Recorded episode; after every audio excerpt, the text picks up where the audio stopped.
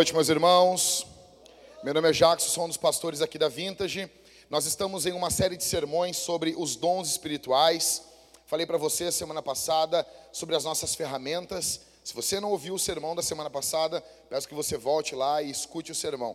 Na minha opinião, de domingo ficou melhor, então ouça o sermão de domingo.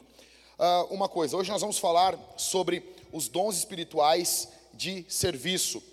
Então, nós entendemos, nós vemos que o Novo Testamento ele divide os dons espirituais basicamente em três categorias: dons espirituais de serviço, dons espirituais de fala e dons espirituais uh, de milagres, de sinais e também é, o dom espiritual, uh, os dons espirituais mais polêmicos, onde geram as polêmicas.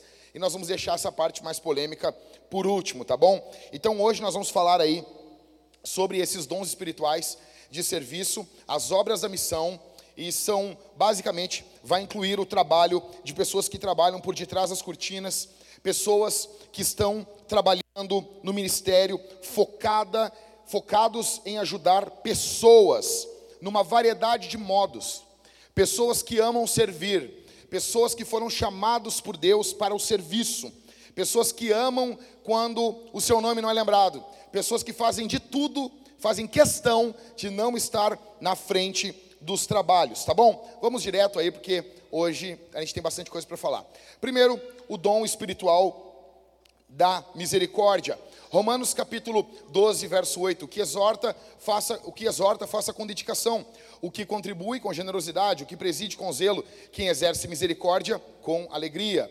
Então vamos para a definição. O dom de misericórdia é a capacidade de sentir e expressar compaixão. Só falar esse iníciozinho aqui do dom de misericórdia, várias pessoas acabam se excluindo. Sentir compaixão, isso são coisas que não faz muito sentido para alguns irmãos aqui.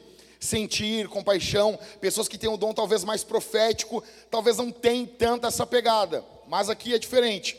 O dom de misericórdia é a capacidade de sentir e expressar compaixão e solidariedade incomum para com aqueles em situações difíceis ou de crise e lhes, e lhes proporcionam ajuda e apoio necessários para atravessar tempos difíceis. Uma coisa que precisa ficar claro para nós aqui: existem pessoas nesse momento que estão sofrendo.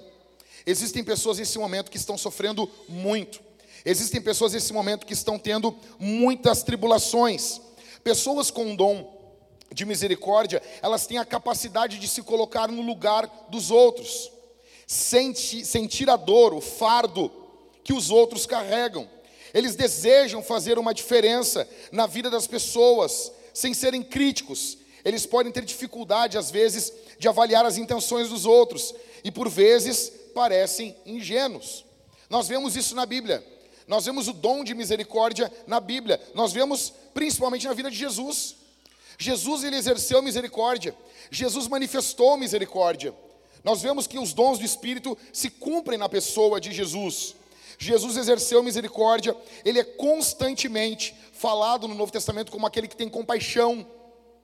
Ele era tão cheio de misericórdia que o versículo mais curto do Novo Testamento, João capítulo 11, verso 35 diz: E Jesus chorou. Ele tinha misericórdia. As misericórdias, a misericórdia de Jesus, ela inclui uma atenção e preocupação pelas crianças. Veja, crianças são uma bênção complicada. Tive que corrigir minha filha hoje três vezes. Não é fácil.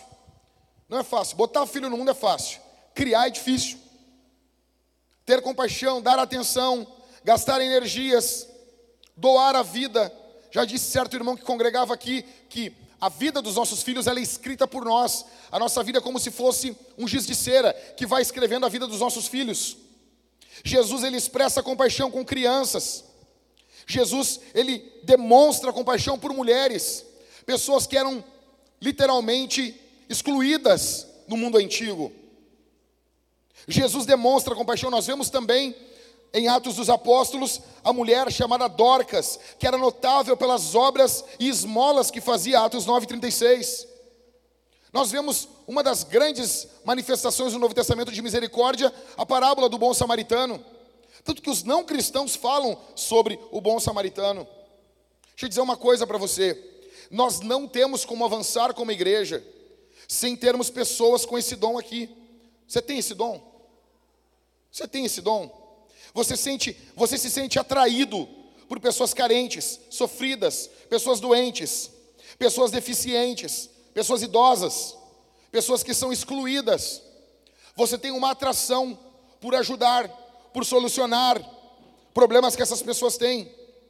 Frequentemente, você fica bolando, pensando, arquitetando formas de ministrar, de ajudar as pessoas que estão em situações críticas.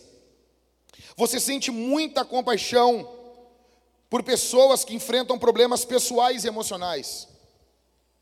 Você consegue se colocar no lugar do outro, você sente literalmente a dor do outro. O que o outro, quando o outro começa a falar sobre o sofrimento dele, você se coloca no lugar dele. Você sente a dor. Você por vezes já se pegou chorando por causa da dor do outro. Você sente quando visita aqueles que sofrem. E quando você visita as pessoas que estão sofrendo, você fica feliz, não pelo sofrimento, mas por poder ajudar, ministrar aquelas pessoas que estão sofrendo. Você frequentemente, atenção aqui, isso aqui é um ponto chave para entender esse dom aqui. Você frequentemente, quando vê pessoas sofrendo, você ajuda, você só, uh, ministra essas pessoas muito mais com compaixão do que com julgamento. Você olha uma situação, o profeta está do teu lado, quem tem o dom de profeta, está do teu lado, apontando o dedo, dizendo, está errado isso aí. Isso aí está errado. E você está moído por dentro. Você está tendo compaixão. A Bíblia diz que Jesus ele não veio para apagar aquela, aquele pavio que está fumegando. Ele não veio para quebrar a cana, esmiuçar. Ele veio ter compaixão. Só que nota, eu conversava hoje com os irmãos ali, e uma coisa que o N. Gruden vai falar na sistemática é o seguinte: atenção. Os dons do Espírito na presente era, eles são imperfeitos. Eu vou repetir. Os dons do Espírito na presente era, eles são imperfeitos. Eles não são perfeitos. Mas como assim? Deus nos dá algo imperfeito? Não, não é Deus nos dá algo imperfeito. É porque nós somos imperfeitos. Então a atuação desses dons em nós, ela é imperfeita. Esses dons em nós se manifestam de forma imperfeita. É por isso que o apóstolo Paulo diz que isso vai durar até se manifestar aquele que é perfeito. Então todo dom do Espírito ele vai ter uma parte meio nebulosa, uma parte meio sombria. Qual é o problema de pessoas que têm o dom da misericórdia, elas enfrentam? Qual o problema? Elas precisam de sabedoria. Porque normalmente uma pessoa que possui o dom de misericórdia, ela pode ser feita de boba. Ela pode ser muitas vezes manipulada. Ela pode ser muitas vezes uh, uh, usada. E às vezes a pessoa acaba até desanimando em usar o seu dom. Ela vai desanimar, porque ela usa o seu dom e ela é, às vezes, uh, ridicularizada. Eu acredito que aqui na nossa igreja, a Camila possui esse dom. Eu acredito que o Hellison possui esse dom. Eu muitas vezes uh, fui alvo da, da bênção da vida do Hellison. Eu acredito que o Tiago possui esse dom. Eu acredito que a Karina do André tem esse dom. Vou dar um exemplo para vocês do dom espiritual de misericórdia. Havia um missionário aqui em Porto Alegre chamado Nils Taranger, um sueco. Ele veio aqui plantar a Assembleia de Deus. Acho que antes ainda não era nem Assembleia de Deus, era Igreja da Fé Apostólica. Ele está plantando a igreja, ele e a irmã Mary Taranger. Isso aí é o que? Década de 40, de 50. Eles estão plantando a igreja aqui no Rio Grande do Sul. Então, tem inúmeros testemunhos da vida desse casal. Um deles conta que eles estavam no culto, plantando igreja. E eles chegam em casa. Quando eles chegam em casa, a casa toda tinha sido roubada. Roubaram os móveis, roubaram tudo. E eles vão, vem a polícia, vem a brigada militar, a polícia vem e traz os adolescentes, as crianças que haviam roubado sua casa. Quando o Nils Taranger coloca os olhos naquelas crianças, ele tinha todo o direito de julgar, de querer que elas pagassem, porque isso é justo.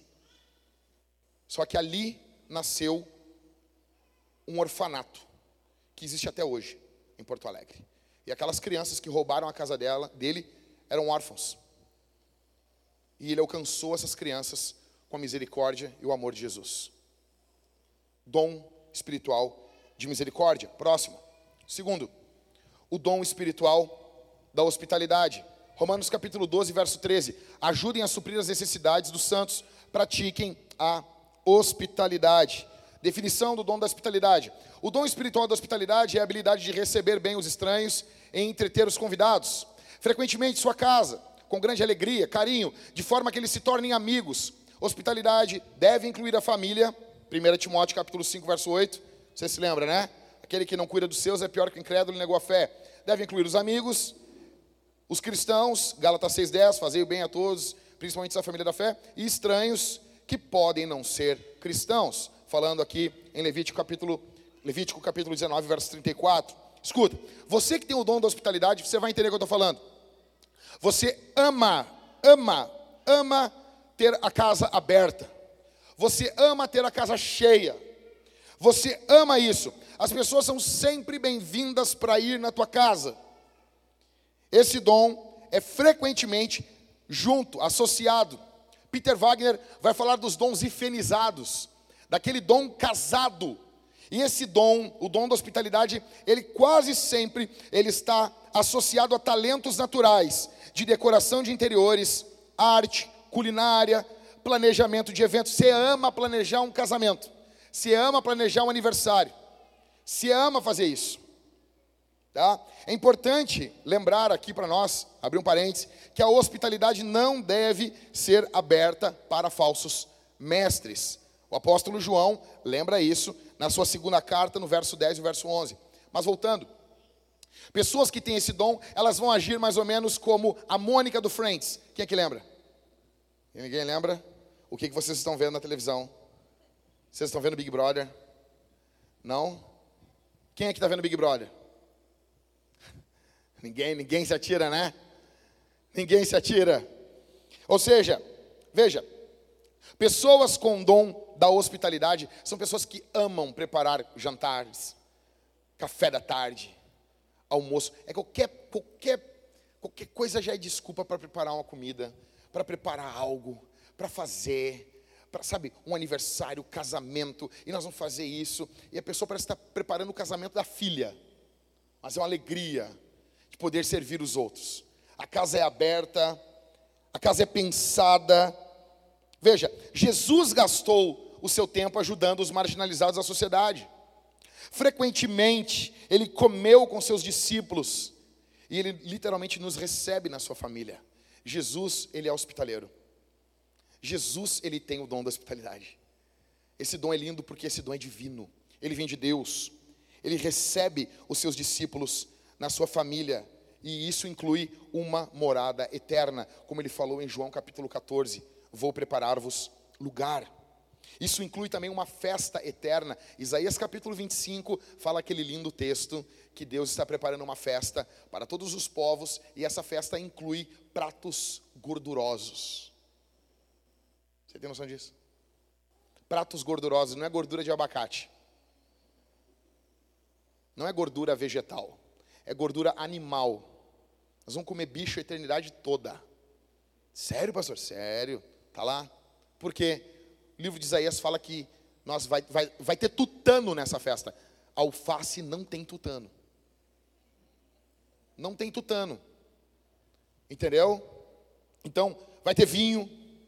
Ou seja, não vai ter abstêmio nessa, nesse, nesse dia. Todo mundo vai. Só um. Para a glória de Deus. Você imagina isso? Você imagina você imagina o tempo. Você consegue imaginar a adega de Jesus? Estão vendendo agora um uísque de 80 e poucos anos. Não sei, 300 e poucos mil reais. 80 e poucos anos. Né? A criança que lá em, arrumou deve estar com 90 anos agora. Diz que tem notas, não sei do que. Imagina a adega do céu, velho. Então Deus, Ele é hospitaleiro, Ele nos recebe.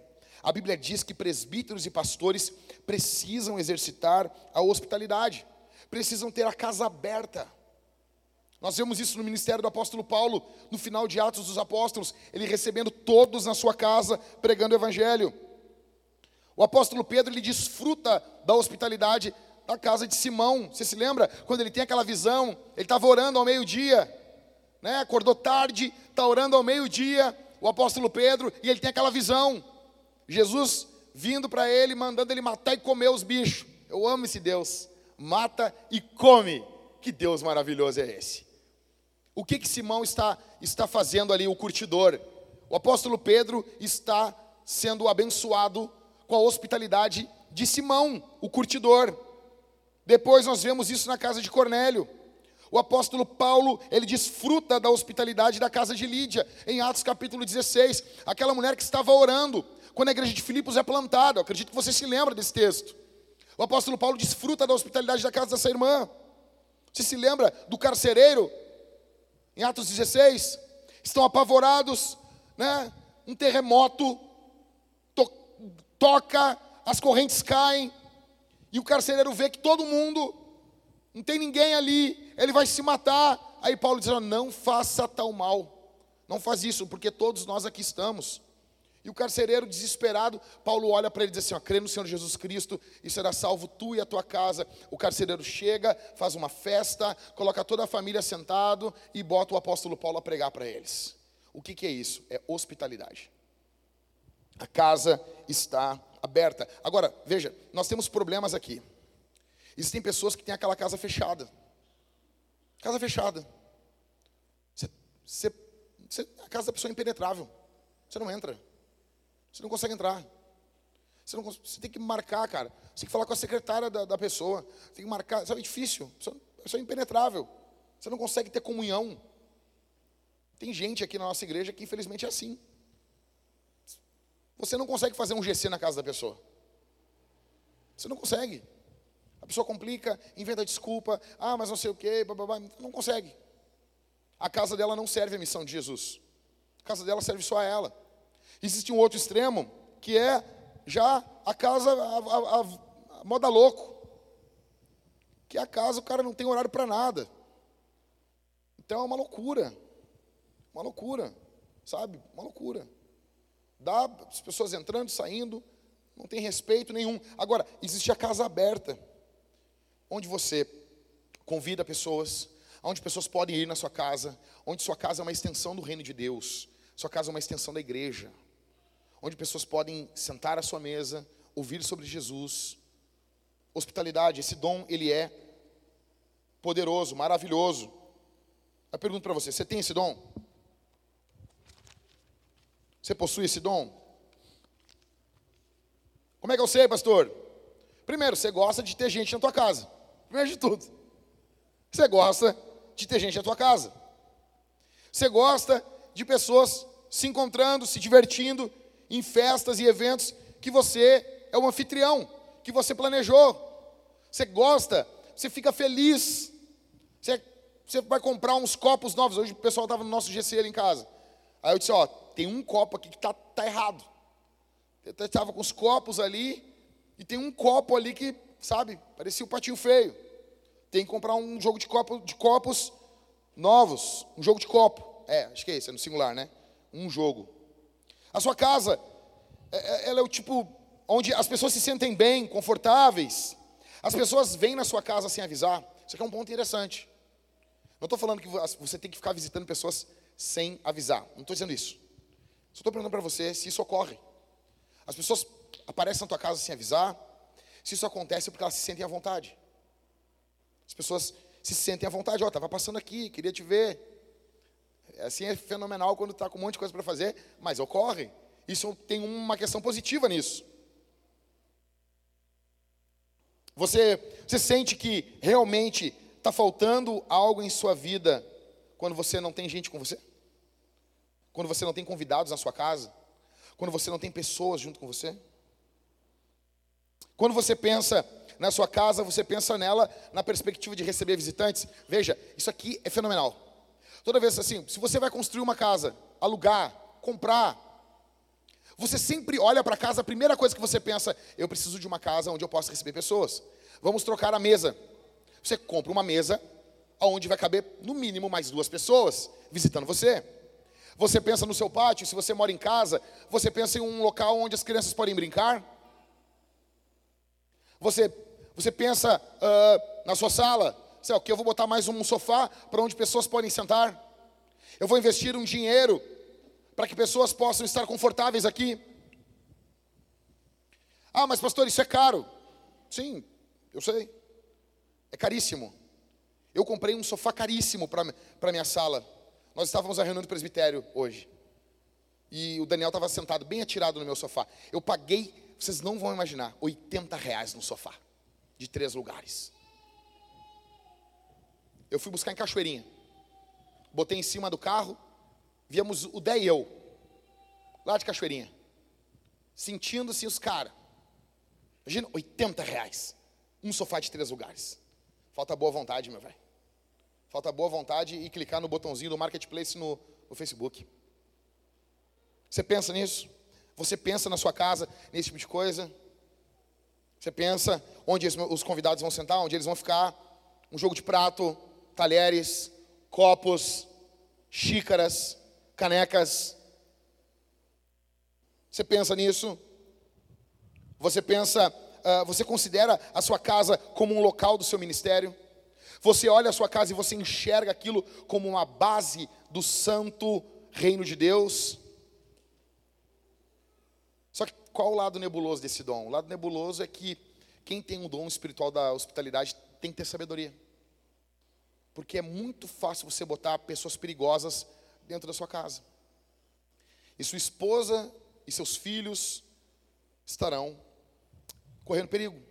Você precisa ter outros dons.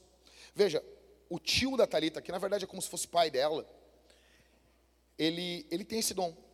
Quando eu conheci a Talita, que a gente começou a, a, a conversar, o tio dela já era pastor. E como é que era, meu amor? O rapaz estava no culto lá, com a sobrancelha cheia de. Tu lembra? Sobrancelha cheia de bagulho branco na sobrancelha, assim, uns negócios. Uma sujeira, uns troços. Acabava o culto de domingo, velho. Chegava o tio da Talita. Você imagina isso? Dez e meia da noite, onze da noite, chegando da igreja, com um rapaz que aceitou Jesus no culto. Ele chegava para a mulher e dizia assim: bota mais água no feijão, que nós temos mais um, nós temos um convidado. Não é um convidado para jantar, ele vai morar com a gente. Assim.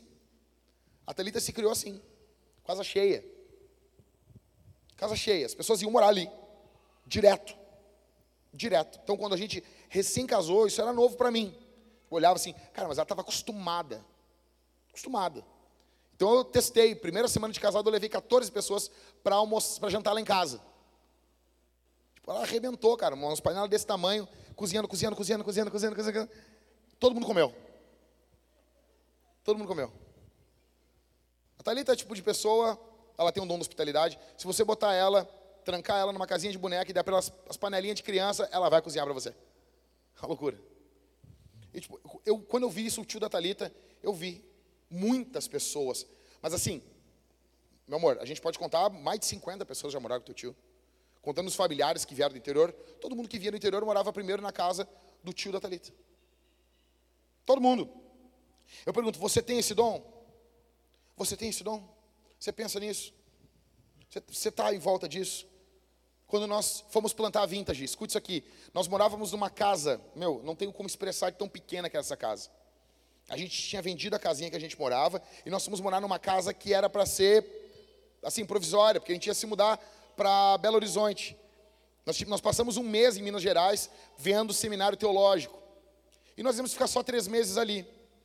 Só que quando eu fui para Belo Horizonte, para Minas Gerais, e que eu vi como que eram os seminários de teologia, Disse, não, não vamos, vamos. A gente acabou ficando naquela casa. Quando nós plantamos a vinda, a primeira coisa que a Thalita fez foi pintar a cozinha, que ela era horrível, e comprar um sofá, cama, que ficou conosco até o ano passado. E muita gente dormiu naquele sofá-cama. Né, Maico?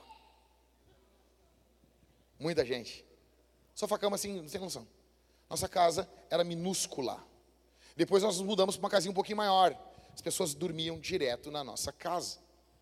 Direto. Depois nós mudamos para uma casa um pouco maior. Moraram, a Cid morou conosco, o Pedro morou conosco. Daí mudamos para uma casa maior, a casa está sempre cheia de pessoas. Quando fomos comprar a mesa, nós compramos uma mesa lá na Zona Sul. O Michael foi buscar comigo com a caminhonete dele.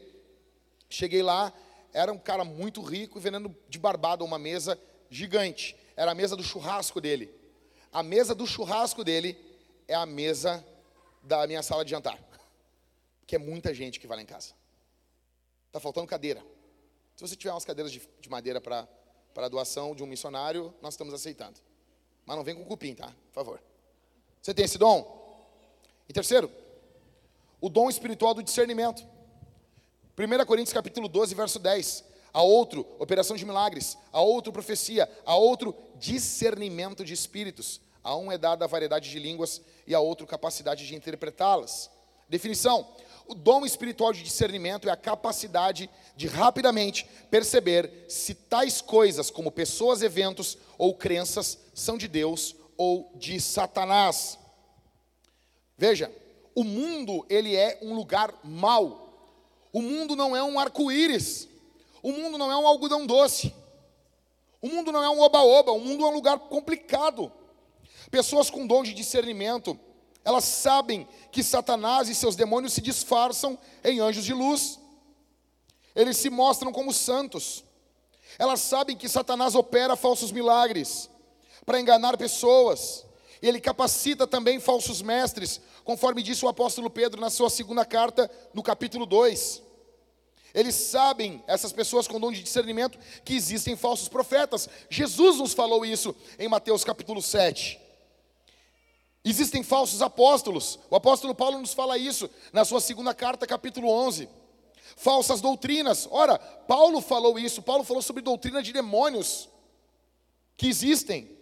Às vezes, essas pessoas, elas olham a pessoa, elas têm uma primeira impressão. E às vezes ela pode pensar, não, é uma impressão, é uma coisa minha, e não é. E normalmente, pessoas que têm o dom do discernimento, normalmente, elas têm uma vida marcada por colocar os olhos nas pessoas, colocar o olho, o olho, os olhos, e dizer: essa pessoa não é de Deus, essa pessoa não ama Jesus. E isso se confirma durante toda a vida dela. É óbvio que existem pessoas que são neuróticas. Tem gente neurótica. Eu não estou me referindo a essas pessoas. Eu estou falando de pessoas piedosas que amam Jesus, que amam o Senhor, amam a obra de Deus, mas você sabe, que acontece assim com você. Você coloca os olhos, sabe? Você, literalmente, atenção, um ponto. Pessoas com o dom de discernimento, elas sabem a diferença entre ovelha, pastor, lobo e mercenário. Ovelha, pastor, lobo e mercenário. Ovelha, amam Jesus, temos que protegê-las. Pastor, essas pessoas de dom de discernimento ajudam os pastores a proteger as ovelhas dos lobos. Lobo estão aqui para destruir o rebanho. Eles odeiam as ovelhas. Mercenário, eles não amam as ovelhas. Estão aqui apenas pelo status ou qualquer moeda que lhe deem. Eles não protegem as ovelhas. Veja, pessoas com o dom de discernimento são uma bênção na obra de Deus. Nós vemos isso na Bíblia, nós vemos isso em Jesus. Jesus ele percebe a presença de Satanás. Mateus capítulo 4, na tentação no deserto. Jesus, ele conseguia saber quando alguém era influenciado pelo diabo. Jesus sabia o que se passava no coração daquelas pessoas. A, a Bíblia diz isso, que Jesus sabia qual eram as intenções das pessoas. Jesus sabia o que se passava no coração de Pedro, quando ele diz: Para trás de mim, Satanás. Quando ele repreende João, ele diz: Vocês, vós não sabeis de que espírito sois. Ele repreende João, ele repreende o apóstolo Pedro. Ele repreende Pedro várias vezes. Ele sabe o que os discípulos estão pensando. Nós vemos também esse dom sendo manifestado nos discípulos. O apóstolo Paulo ele está caminhando e uma menina está falando: esses são os homens que apresentam o caminho de Deus. O apóstolo Paulo se vira e repreende. Sai dela em nome de Jesus. Era um espírito de adivinhação. Imagina você, você indo pregar numa cidade e uma pessoa começa a gritar o teu nome dizendo que você é um homem de Deus. Talvez você ia ficar feliz. Essa pessoa faz selfie de você, faz foto, bate foto, pede autógrafo, pede ajuda, começa a falar de você. Você vai ficar feliz. O apóstolo Paulo discerniu que atrás daquilo ali havia um espírito demoníaco. Nós vemos isso se manifestando no ministério de Pedro também. Quando Pedro se vira para aquele homem e diz assim: Filho de Satanás, tu é um filho de Satanás. Você tem noção disso? Jesus fala isso também em Mateus capítulo 23, quando ele chama os, os escribas, os fariseus, de filhos do diabo. Eu pergunto: você tem esse dom? Você sente uma responsabilidade especial em proteger a verdade da palavra de Deus? Você olha para a Bíblia e você tem zelo? Você olha para a palavra de Deus e, e, e você e, e algo corrói em você quando a palavra de Deus é tratada de qualquer jeito? Você tem esse dom? Você faz frequentemente uma rápida avaliação de pessoas ou de algo que foi dito que os outros não percebem. E no entanto, por diversas vezes durante a sua vida, meu irmão, isso se provou que estava certo. Você sabe. Às vezes você pensa que é coisa da sua cabeça. Você tem o dom de discernimento. Muitos aqui, não estou dizendo que todos, mas muitos têm. Você olha, você discerne. Você, você não precisa, às vezes, de uma prova. É muito louco isso. Né? No mundo que a gente está vivendo, é complicado. E muitas igrejas, elas não sabem lidar com isso, né? Eu não estou nem aí. Sabe? Eu não estou nem aí. Então, eu, eu, eu, tenho esse dom. Então eu chego, às vezes, na pessoa, eu olho, tu não está bem. Pessoa, Por que, pastor? Não, não sei, eu só sei que tu não está bem. E é tão bom assim ser livre e não precisar explicar por quê. Porque eu sei. Olha, eu sei. Eu sei. Eu sei. Ah, alguém te falou uma coisa? Não, ainda não. Mas em breve vão falar. Porque eu vou ficar sabendo. O que está acontecendo? Me conta. E blá. E vem e vem. Sabe? Você sente isso? Você sente uma, uma compreensão sólida da Escritura, uma sensibilidade à orientação do Espírito Santo. O Espírito Santo orienta você, faça isso. Você discerne a voz de Deus no meio dessa barulheira desse mundo. Você discerne a voz do Espírito. Você está consciente de forma aguda do pecado moral e da heresia doutrinária. Veja, são dois extremos por onde o diabo age: heresias, pecados morais. Existem, existem pessoas que elas têm uma vida totalmente certinha moral, mas elas, elas distorcem a palavra de Deus. Outros não distorcem um tio, mas elas possuem uma vida imoral. Você olha isso e você não se ilude com um discurso belo. Você não se ilude com, com, sabe, bravata no púlpito. Você olha e você sabe discernir. Porque você sabe que por trás de grito pode ter muita coisa escondida. Você tem o dom de discernimento. Esse dom, esse dom é poderoso. Você ouve um pregador, ele começa a falar e você sabe, esse cara não é um homem de Deus. Você pega um livro, você tem um discernimento sobre esse livro, quase que imediato. Você tem consciência, atenção, da presença de demônios em um ambiente. Você consegue discernir ambientes. Você está em um lugar e você discerne, e você sabe sim, o diabo está aqui, Satanás está aqui, os demônios estão aqui. Você tem discernimento da presença de demônios. Bem, qual é o lado nebuloso desse dom? O lado nebuloso é que quem tem o dom de discernimento, ela é uma pessoa que vive apontando dedo. Por que ela tem um dom de discernimento? Então, pessoas com dom de discernimento, elas vão muitas vezes, elas vão amar ou vão odiar. Elas vão considerar, ou só serve essa pessoa que é perfeita, tem que ser perfeito, tem um erro, já não presta. É um desgraçado. Porque essa pessoa tem um dom de discernimento. E ela não tem, ela não tem tanto essa chama da misericórdia no coração dela. Ela tem muito mais facilidade em apontar o dedo. Essa pessoa precisa de sabedoria. Porque na cabeça dela todos ou são perfeitos ou eles são desqualificados. Esse é o lado nebuloso desse dom. Você precisa de sabedoria. Eu tenho esse dom. E eu me lembro, eu posso citar vários casos para vocês. Um dos casos ocorreu uma vez, não me lembro que ano que era, devia ser 2017. Já estava pastoreando a Vintage de repente era mais ou menos uma da manhã, meu celular tocou e uma mulher desesperada mandando para mim pedido de ajuda e dizendo: "Ah, um membro da tua igreja, olha o que ele está fazendo, você não tem noção do que ele fez". E eu não sabia quem ela era, fui ver, e o marido dela não era membro da nossa igreja, ele apenas visitava a nossa igreja. Ele era um cara antipentecostal, que vivia rindo dos pentecostais, fazendo chacota, havia abraçado a fé reformada, e a fé reformada hoje no Brasil é uma senha, onde você usa a senha da reforma para entrar em ambientes. E muitos desses ambientes são ambientes podres. E esse cara era mais um que se escondia, como muitos pentecostais se escondem atrás do pentecostalismo, esse reformado se escondia atrás de Calvino.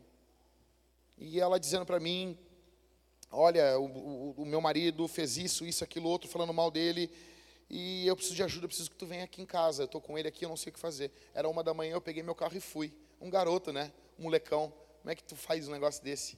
Fui. E toquei lá para Alvorada. Para Alvorada. Pastor, mas não parece que está tendo um dom de discernimento, né? É. Cheguei lá, o cara foi me receber, cara muito maior do que eu, mais forte, né? Beleza, eu entrei e eu estava sozinho, outra coisa que eu não faço mais. Não faço tipo de visita sozinho. Eu não levo também nem só um homem comigo, eu levo uns três ou quatro caras comigo. Porque eu descobri que é muito mais fácil fazer força em grupo. Cheguei lá, e o que, que esse cara tinha aprontado? Ele literalmente tinha filmado as partes íntimas da sua cunhada quando ela era criança. Sim, isso é pedofilia. E eu, na, prontamente, eu ia chamar a polícia. Só que a mulher, desesperada, excluiu os vídeos, excluiu as provas. Não tinha o que provar, não tinha o que aparecer. Então ela estava ali desesperada, apavorada. Aquele cara, há anos atrás, ele levantou a saia da sua cunhada enquanto a menina estava dormindo, era uma criança. Naquele período ali que eu estava confrontando ele, ela já era uma adolescente. Ele levantou a saia dela enquanto ela dormia. Ele filmou ah, os órgãos, tirou, tirou ali a, a roupa dela e filmou os órgãos genitais da menina. E ele usou isso para se masturbar. Sim, o mundo é feio, o mundo é nojento. Você tem que saber sobre isso. E quando ela falou, eu me lembro que eu fui no automático. Eu disse: oh, já vou voltar, amor. Eu já volto. Isso era um sábado. E eu fui no automático. Eu já aconselhei tanta gente, já resolvemos tantos problemas, que eu fui no automático, fui ouvindo música, fui rindo, brincando, porque eu pensava, se for isso aqui, eu resolvo assim. Se for tal coisa, ah, deve ter visto um pornô, um negócio, eu vou pegar, vou, vou chegar, vou falar, pá, pá, pá, pá, pá, pá, já tinha mais ou menos uma sequência mental na minha cabeça, e vou resolver isso aí vou para casa, sabe? Fui assim, feliz da vida, sabe?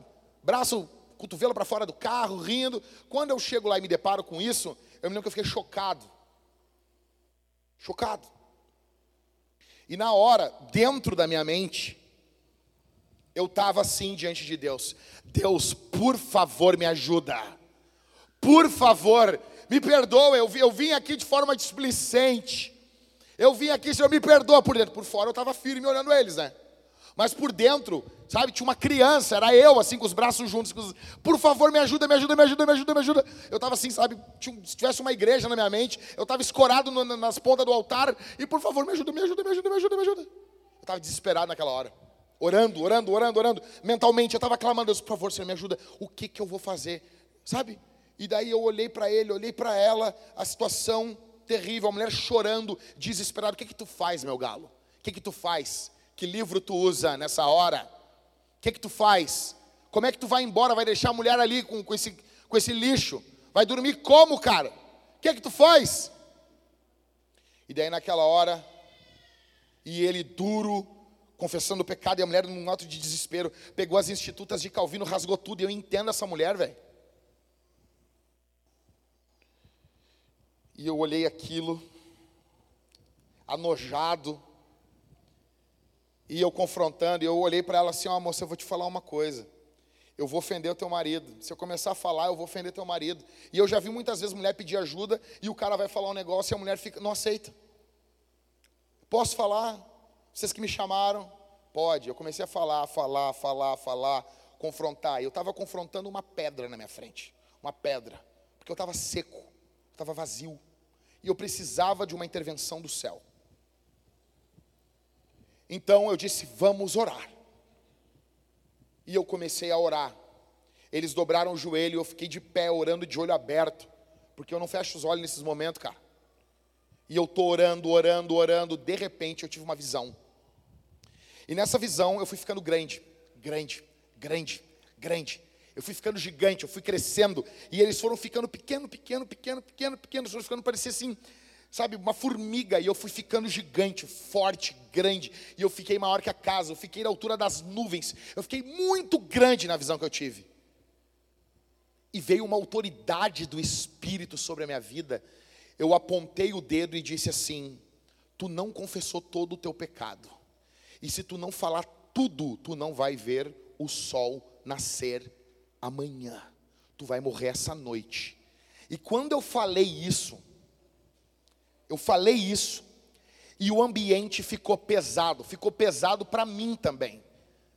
Parecia que tinha uma reprovação do Espírito no ambiente, um asco de Deus no ambiente. E eu disse: Tu não confessou tudo. E na hora que eu falei isso, tu não confessou tudo, eu mesmo questionei o que eu falei. Eu disse: Como assim? O cara fez o que fez. Jackson, tu tá falando que tem mais. E depois que eu falei, velho, não tinha como voltar atrás. Eu disse: Eu não acredito que eu falei isso. Pensando comigo: Eu não acredito. Eu não acredito. Olha o tamanho desse louco. Esse cara vai me moer. Eu não acredito. E na hora, azar. Azar. Velho, quando eu falei isso, veio uma convicção de pecado tão grande. Esse cara se atirou no chão. E ele disse: Tem mais coisa mesmo. Eu tive um caso com o nosso vizinho. Ele estava vivendo em pecado que envolvia homossexualidade e pedofilia. São esses caras que vêm na igreja, que levantam as mãos e cantam do nosso lado e se dizem cristãos. E vivem uma vida dupla. Existe misericórdia para quem se arrepende e abandona. E eu pergunto para você: o que, que você faz num momento desse se Deus não fala com você? Se Deus não dá o discernimento para você? Eu acredito que todo presbítero, todo pastor deveria ao menos buscar esse dom. Pastores precisam ter discernimento. A história fala que Catarina Vambora, uma vez, quando Lutero ia sair, ela teve um discernimento que iriam tentar matar Lutero. Ela fala para ele não ir, ele não vai, ele ouve sua esposa, ele não sai e é poupada a vida dele porque havia um plano para o matar. Dom espiritual do discernimento. Quarto, o dom espiritual da ajuda ou do serviço Romanos capítulo 12, verso 7. Se é ministério, aqui a ideia de ministério é ajudar, servir. ou seja, se é ajuda, dediquemo-nos ajuda. O que ensina, dedique-se ao ensino. A uns Deus estabeleceu na igreja, primeiramente apóstolos, em segundo lugar profetas, em terceiro lugar mestres, depois operadores de milagres, depois os que têm dons de curar, ou de ajudar, ou de administrar, ou de falar em variedade de línguas. 1 Pedro capítulo 4, verso 11. Se alguém fala, fale de acordo com os oráculos de Deus. Se alguém serve, faça-o na força, na força que Deus lhe dá, para que em todas as coisas Deus seja glorificado por meio de Jesus Cristo, a quem pertence a glória e o domínio para todos sempre. Amém. O dom espiritual, o dom de ajuda ou de serviço, ele é a habilidade para trabalhar alegremente ao lado de outro e ajudar aquela pessoa a completar a tarefa que Deus lhe deu. Pessoas com esse dom geralmente preferem trabalhar nos bastidores. Eles também tendem a achar alegria, ajudando a aliviar os fardos e responsabilidades dos outros. Esse dom normalmente é acompanhado por uma atitude de humildade e sacrifício, bem como uma habilidade de perceber as necessidades dos outros. Veja. Veja. Presta atenção aqui na palavra bastidores. Nós temos hoje uma noção muito errada do que é o serviço. Pessoas querem apenas aparecer. Pessoas querem apenas assim, eu quero estar no púlpito. Eu quero estar lá. Outros não. Outras pessoas têm essa noção, têm uma ajuda, têm uma necessidade de ajudar. Deus coloca uma visão no coração de uma pessoa, Deus coloca uma visão no coração de um, de outro, e Deus, o mesmo Espírito, trabalha em outras pessoas para que essa visão se concretize. Você vê isso em toda a Bíblia.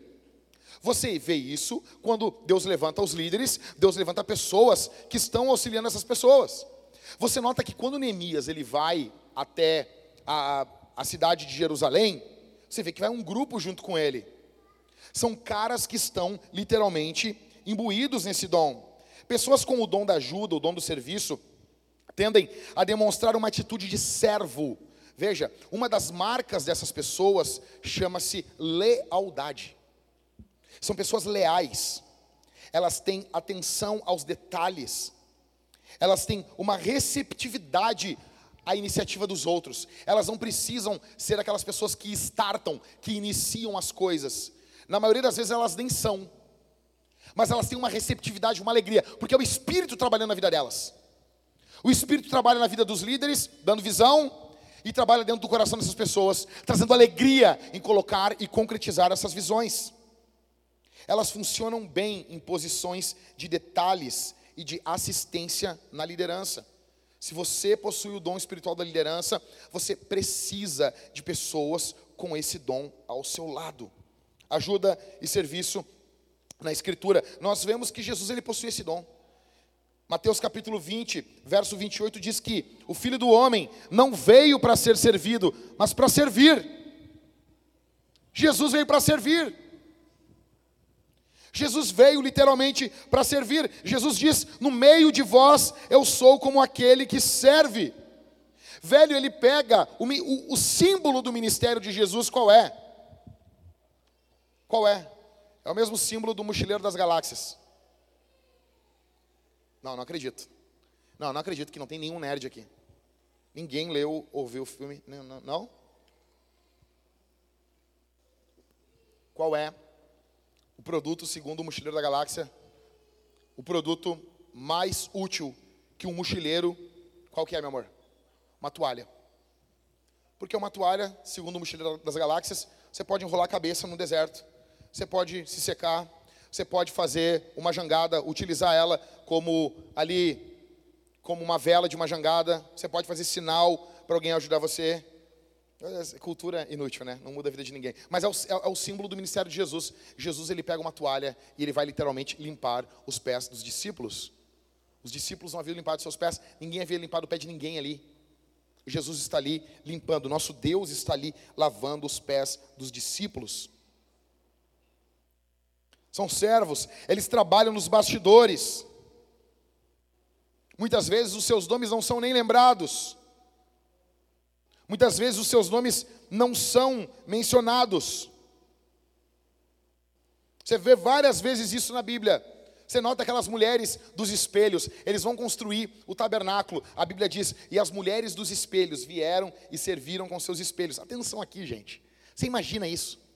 Você tem noção disso?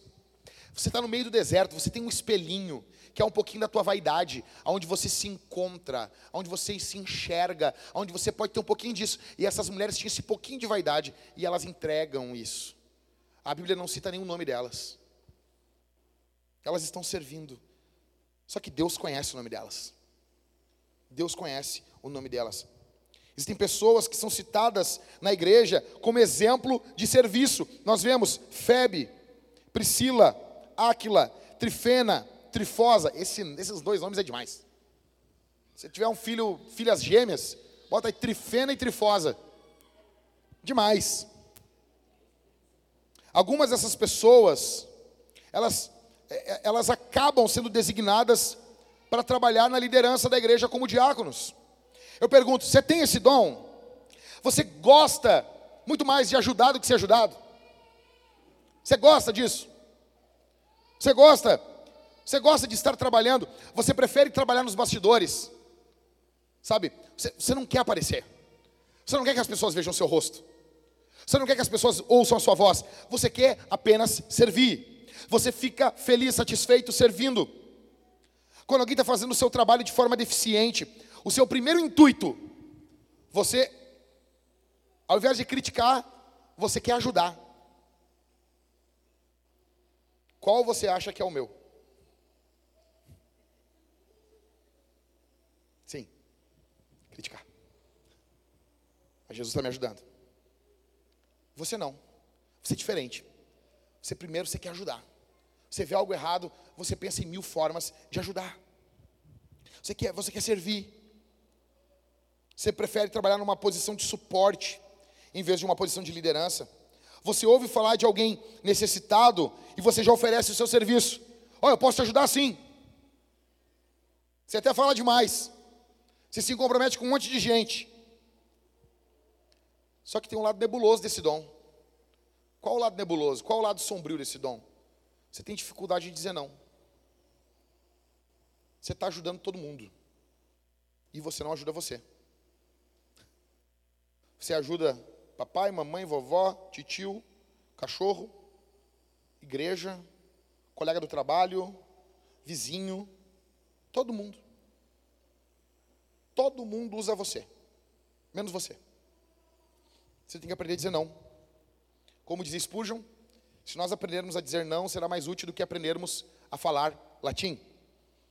Você tem que aprender a dizer não. Por quê? Porque se você não disser não para os homens, você nunca vai conseguir dizer sim para Deus. Eu não estou dizendo que você agora vai dizer não para tudo. Não, você não vai conseguir. Porque Deus deu esse dom para você. Você tem prazer em servir. Mas uma pitada de não, sabe? Que nem o carinha lá que, que faz aquela carne lá e larga aqui, ó, o salzinho. Você precisa de um pouquinho aqui, ó. Um pouquinho de não no teu ministério. Porque senão você vai dizer sim para todos.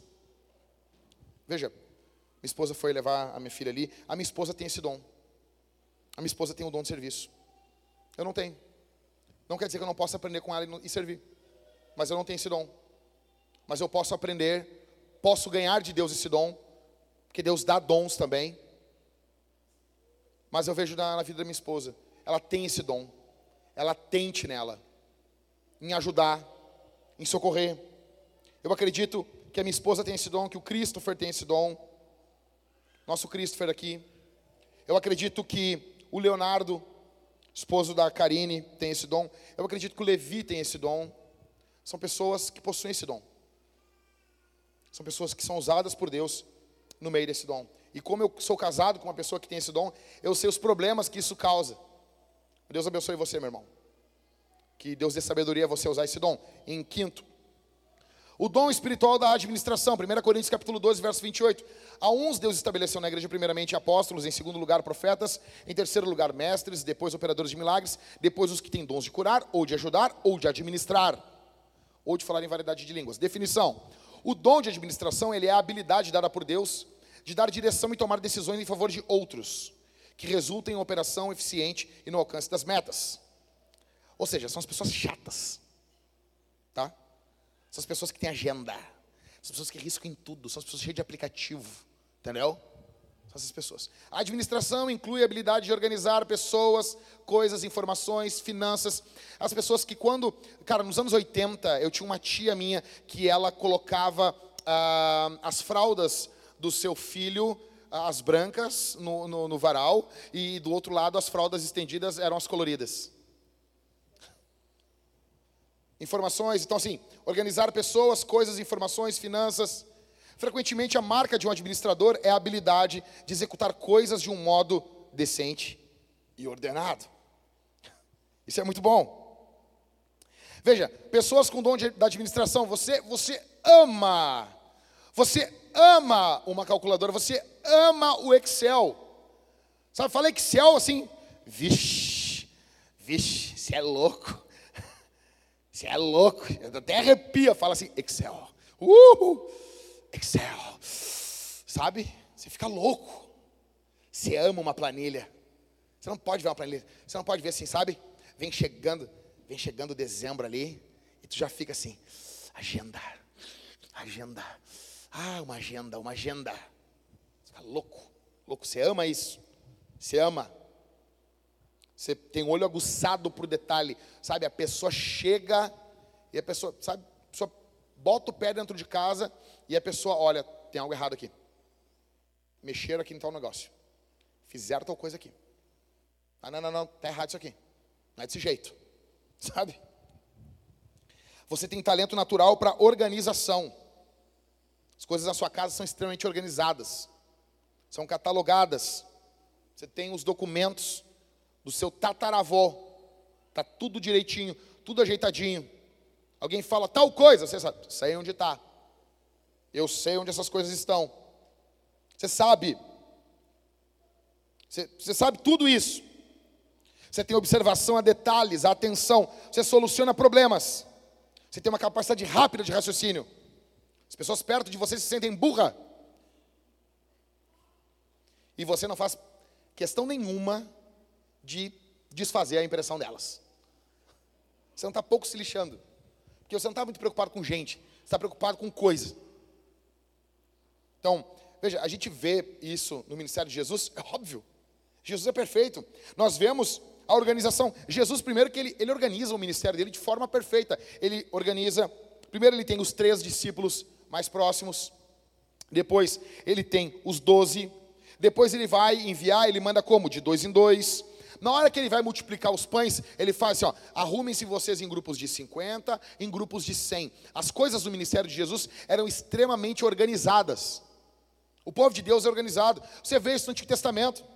Você vê, nosso Deus, ele trata as coisas de forma extremamente organizada. Você vê, ah, primeiro vai ter lá os, os Rubenitas, e vai estar tudo, e ficava lá os Gaditas, os Frululitas, os Jazelitas, sabe? Ficava tudo direitinho em volta do tabernáculo. Aí quando se levantar um, tem a bandeira, o cara levanta, sai, minha bandeira, e vai caminhando marchando, e ia saindo todo o povo organizado.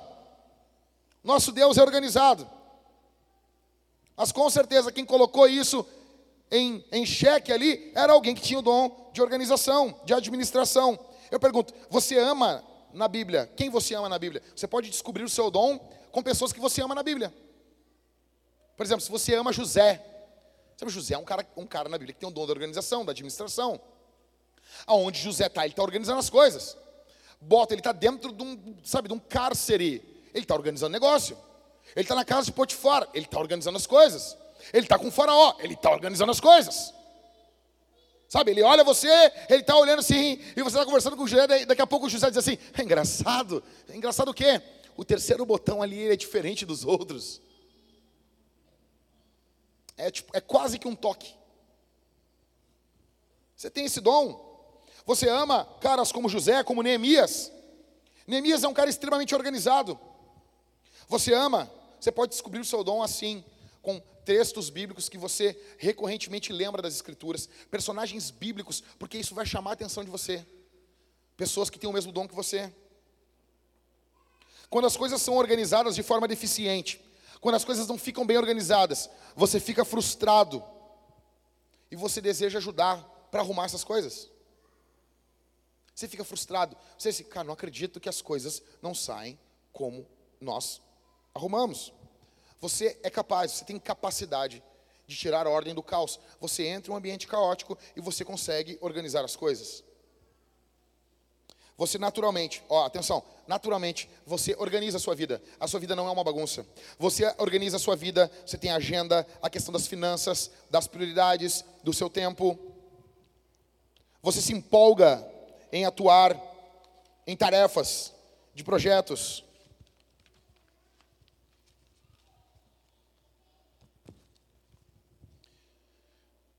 Você gosta de trabalhar com eficiência. Você gosta de trabalho eficiente. Você gosta de coisa bem executada. Muito mais que os outros. Sabe? Você se perturba. Tem gente que diz assim: não, o importante é fazer. O importante é fazer. Não importa como.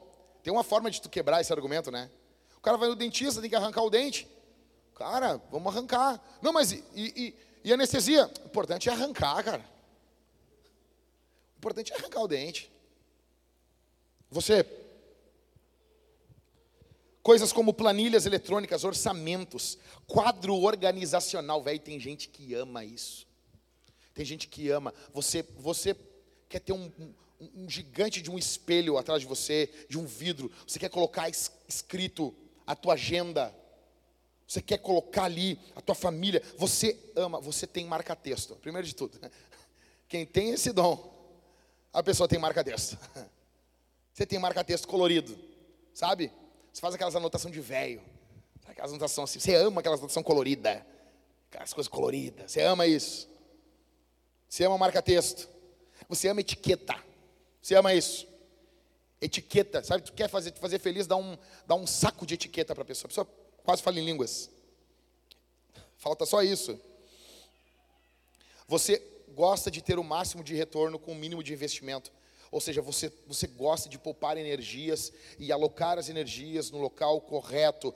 Você aqui tem um problema o lado nebuloso, o lado sombrio do dom, é que pessoas que têm o dom da administração, elas odeiam correr riscos, porque elas administram. E normalmente essas pessoas se tornam em organizações os piores inimigos dos líderes, porque líderes amam correr riscos, beirando a irresponsabilidade. Administradores não querem correr nenhum risco beirando a covardia. Então são dois extremos. É por isso que você vai ver, muitas vezes, atenção aqui, você vai ver em igrejas batistas muitas brigas entre o pastor e o conselho. Porque o pastor ele é um líder, ele é visionário. Deus deu uma visão para ele. E o conselho são administradores. E eles não querem correr nunca riscos. Só que se essas duas forças andarem juntos, meu velho, vai ser brutal. Vai ser brutal demais. Você acaba muitas vezes batendo de frente com o líder, porque ele corre risco e você não. E com isso, você corre um grande você você você corre um risco de se tornar um controlador, onde você priva o líder de informações, de informações sobre finanças, informações sobre como que as coisas estão andando e no frigir dos ovos você acaba travando tudo. Você gosta de ter as coisas na mão. E eu vejo isso muito na plantação de igreja. Então, tem uma igreja, um plantador, que ele literalmente botou um cara para cuidar das finanças, que é um administrador. Tudo que o pastor falava para esse cara, ele veio falar comigo agora, pô, não dá, Jack. Tudo que eu falo, não dá. Tudo que eu falo, vamos fazer tal coisa. O tesoureiro diz, não dá. Não, Tiago, eu sei que ele está apertado, mas nada dá. Nada dá. Aí o que que tu fez, velho? Troquei o administrador, troquei o tesoureiro. Normal, o líder vai fazer isso. O que acontece? Deus deu uma visão para o líder. O líder vai caminhar que nem um pitbull atrás do sangue. Ele vai passar por cima de tudo, de todos, ele vai caminhar, ele vai ver aquela visão. E esse é um grande problema. Abrindo já aqui quem tem o dom da liderança. O dom da liderança é aquele cara, como diz meu amigo, Líderes às vezes machucam as pessoas porque eles sobem a montanha primeiro de todo mundo. Aí eles sobem a montanha e eles olham a planície do outro lado e eles têm aquela visão, eles estão contemplando tudo aquilo e eles, uau! Olha o que Deus vai fazer. Aí eles se viram para a cambada lá embaixo, vai ser demais. Mas meu, é só o líder que está vendo isso. O resto não está vendo. O resto tem todo mundo tem o seu tempo tem, seus, tem, tem a forma como eles vão sendo trabalhados. Mas o líder subiu, subiu a montanha. Ele viu o outro lado. O administrador não viu. Porque ele ficou calculando assim, para subir essa montanha tem que fazer tal negócio, tem que fazer aqui, tem que fazer não sei o que, não vai dar. É melhor esperar o tempo ficar melhor. Não, tem que comprar um calçado desse, tem que fazer não sei o que. Ah, esse calçado aqui, ele tem a sola dele de EVA, vai dar o problema se quando passarmos por trás das pedras, sabe? Ele vai ficar calculando. Então acabam brigando. Mas quando os dois trabalham juntos, o líder sai um pouco da sua loucura, caminha em direção ao mundo, ao mundo palpável, e quando o administrador sai um pouco do controle, sabendo que as coisas não têm como ter o controle o tempo todo, e ele caminha um pouco em direção à coragem, e os dois trabalham juntos, as organizações avançam. Avançam. Avançam. Qual o segredo para você? O segredo para quem tem o dom espiritual da administração é literalmente não se focar tanto em detalhes. Não ser extremamente detalhista. Eu congreguei numa igreja batista que era uma loucura. Eles faziam, eles faziam reunião para saber o tipo de lâmpada que eles iam botar na igreja. Era assembleia. Falava assembleia, os batistas ficam loucos. Final de ano, votação. Ah, pô, ah, meus primos voltam para a igreja para votar em mim. É uma loucura. Só quem congregou a igreja batista sabe a loucura que é. Sabe? Não tem, meu, não tem. É The Walking Dead. Assembleia e igreja batista é The Walking Dead, velho. É nego votando e, e os primos voltam para a igreja e não sei o quê. Os caras estão há três, quatro meses sem CA, já volta a CA, porque já tem a politicagem, vai votar isso, aprovar o orçamento, não sei o quê. Nós vamos mudar isso, sabe? É uma loucura. Uma loucura. O pessoal da administração deveria ser menos focado nesses detalhezinhos. Correndo. Sexto, o dom espiritual da contribuição. Esse aqui é um dom que a maioria das pessoas não quer, mas é um dos dons mais lindos de toda a Bíblia. Romanos capítulo 12, verso 8, que exorta, faça com dedicação o que contribui com generosidade, o que preside com zelo, quem exerce misericórdia com alegria. O dom da contribuição ou da generosidade, o dom da doação. O dom de contribuir é a habilidade de dar dinheiro e outras formas de riqueza, alegre, sábia e generosamente, para satisfazer as necessidades dos outros e ajudar a sustentar ministérios. Veja, esse dom aqui, ele é um dom que muitas pessoas não querem. Muitas pessoas não pedem. As pessoas pedem dom de profecia, pedem dom de línguas, mas as pessoas não pedem o dom da generosidade. Independentemente, independentemente da quantia, pessoas que têm esse dom, genuinamente, eles veem, eles enxergam o seu cartão de crédito, a sua conta bancária, o seu tempo, os seus talentos como algo que pertence a Deus e não a eles. Eles têm uma noção muito clara. Eles vão comprar uma pizza e eles falam: Jesus, vou comprar uma pizza, estou usando teu dinheiro. Porque o dinheiro na carteira dele, no crédito dele, no fundo, no fundo, não é dele, é de Jesus. Estamos usando teu dinheiro, Jesus. Vamos comer um sushi? Posso usar teu dinheiro, Senhor? Vou hoje ajudar uma pessoa, vou fazer isso, posso usar o teu dinheiro, Jesus. Eles estão frequentemente, eles são movidos a satisfazer as necessidades físicas dos outros. Eles olham para os outros e eles estão sempre procurando pessoas para quem eles podem doar, gastar. Eles gostam de dar tesouros, dinheiro, gostam de doar o seu tempo, gostam de doar aquilo que eles têm, eles amam isso.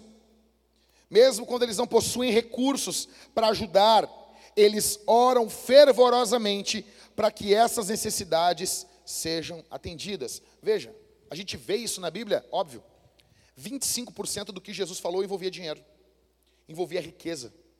Um quarto de tudo que Jesus falou envolvia finanças. Eu estava falando hoje com os pastores ali na igreja, e uma coisa, cara, tem uma coisa que eu tiro o chapéu para os pastores da teologia da prosperidade. Sabe qual é? Eles falam de dinheiro. A gente não quer falar.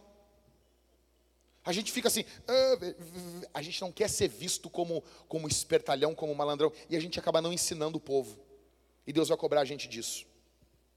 Porque pouco importa o que os outros vão pensar da gente. A Bíblia fala muito sobre dinheiro, velho. Jesus falou muito sobre generosidade. Os evangelhos estão lotados desses ensinos. Embora Jesus fosse pobre, Jesus alimentou milhares de pessoas. Jesus também, ele deu a sua vida como um presente. A Bíblia diz que Deus amou o mundo de tal maneira que deu o seu filho, doou o seu filho, para que todo aquele que nele crê não pereça, mas tenha vida eterna. Em outros pontos, nós vemos a viúva velha, a viúva, a oferta da viúva pobre. O que, que é isso? Cara, é um negócio nos dias de hoje, as pessoas estariam cancelando Jesus. A Bíblia diz que Jesus estava do lado do gasofilácio. Cadê o gasofilácio aqui? Cadê o gasofilácio? Traz para mim aqui, aqui, não faz favor? Consegue trazer ele aqui? Faz favor? Puxa aí, vem com ele no colo. Abraça ele. Isso. Bota ele aqui em cima aqui, faz favor. Bota ele aqui. Valeu. Alguém trouxe uma oferta aqui de dinheiro para ofertar hoje? Não? Dinheiro físico? Sim ou não, gente? Não? Quem aí? Israel. Vai ofertar aqui, vem cá. A Bíblia diz em João. Tá, faz o seguinte. A, a, a Camila está aí? Entrega o dinheiro para ela porque ela vai fazer a viúva pobre. Vai ficar complicado ser tu é viúva pobre. Viúva com barba é complicado. Tu pode vir, Camila, é ruim? Não quero te expor. Quero sim. É ruim para ti subir aqui em cima, Camila? Não me amaldiçoa, por favor. É maldição na minha quinta geração. Vocês imaginam isso? Daí agora o Israel vai dizer assim, pô, eu não sou viva pobre, mas tu está me matando né, nessa ilustração, né, pastor? Não, não, sobe aí, sobe aí mesmo aí. Senhoras e senhores, Camila, crossfiteira da igreja. Então você imagina, a Bíblia diz assim, olha só, fica aí, Camila, fica aí, fica aí. A Bíblia diz que Jesus ele estava ele tava do lado do gasofilácio, olhando as pessoas que ofertavam. Você imagina isso? É que hoje em dia, quando alguém vai largar uma oferta, as pessoas fazem, fazem que nem quando é para digitar senha no cartão, né? Tu vai na lojinha, tu vai, a hora da senha, o cara faz assim, ó. Para mostrar para você que ele não está olhando. Então, se alguém está tirando oferta na hora, quando o cara vai ofertar, o obreiro faz assim. O pastor faz assim, ó. Que ele quer deixar a tua vontade. Jesus, ele estava assim, ó. Pode vir. E daí ele vê o dinheiro. Você imagina? Você imagina isso? Por que, que ele faz isso? Porque ele é Deus. E toda vez que a gente oferta, ele está fazendo isso. Toda vez que você oferta, ele está olhando na tua cara. É dizendo, tu é um canalha, né, cara? Tu vai ofertar isso aqui, meu.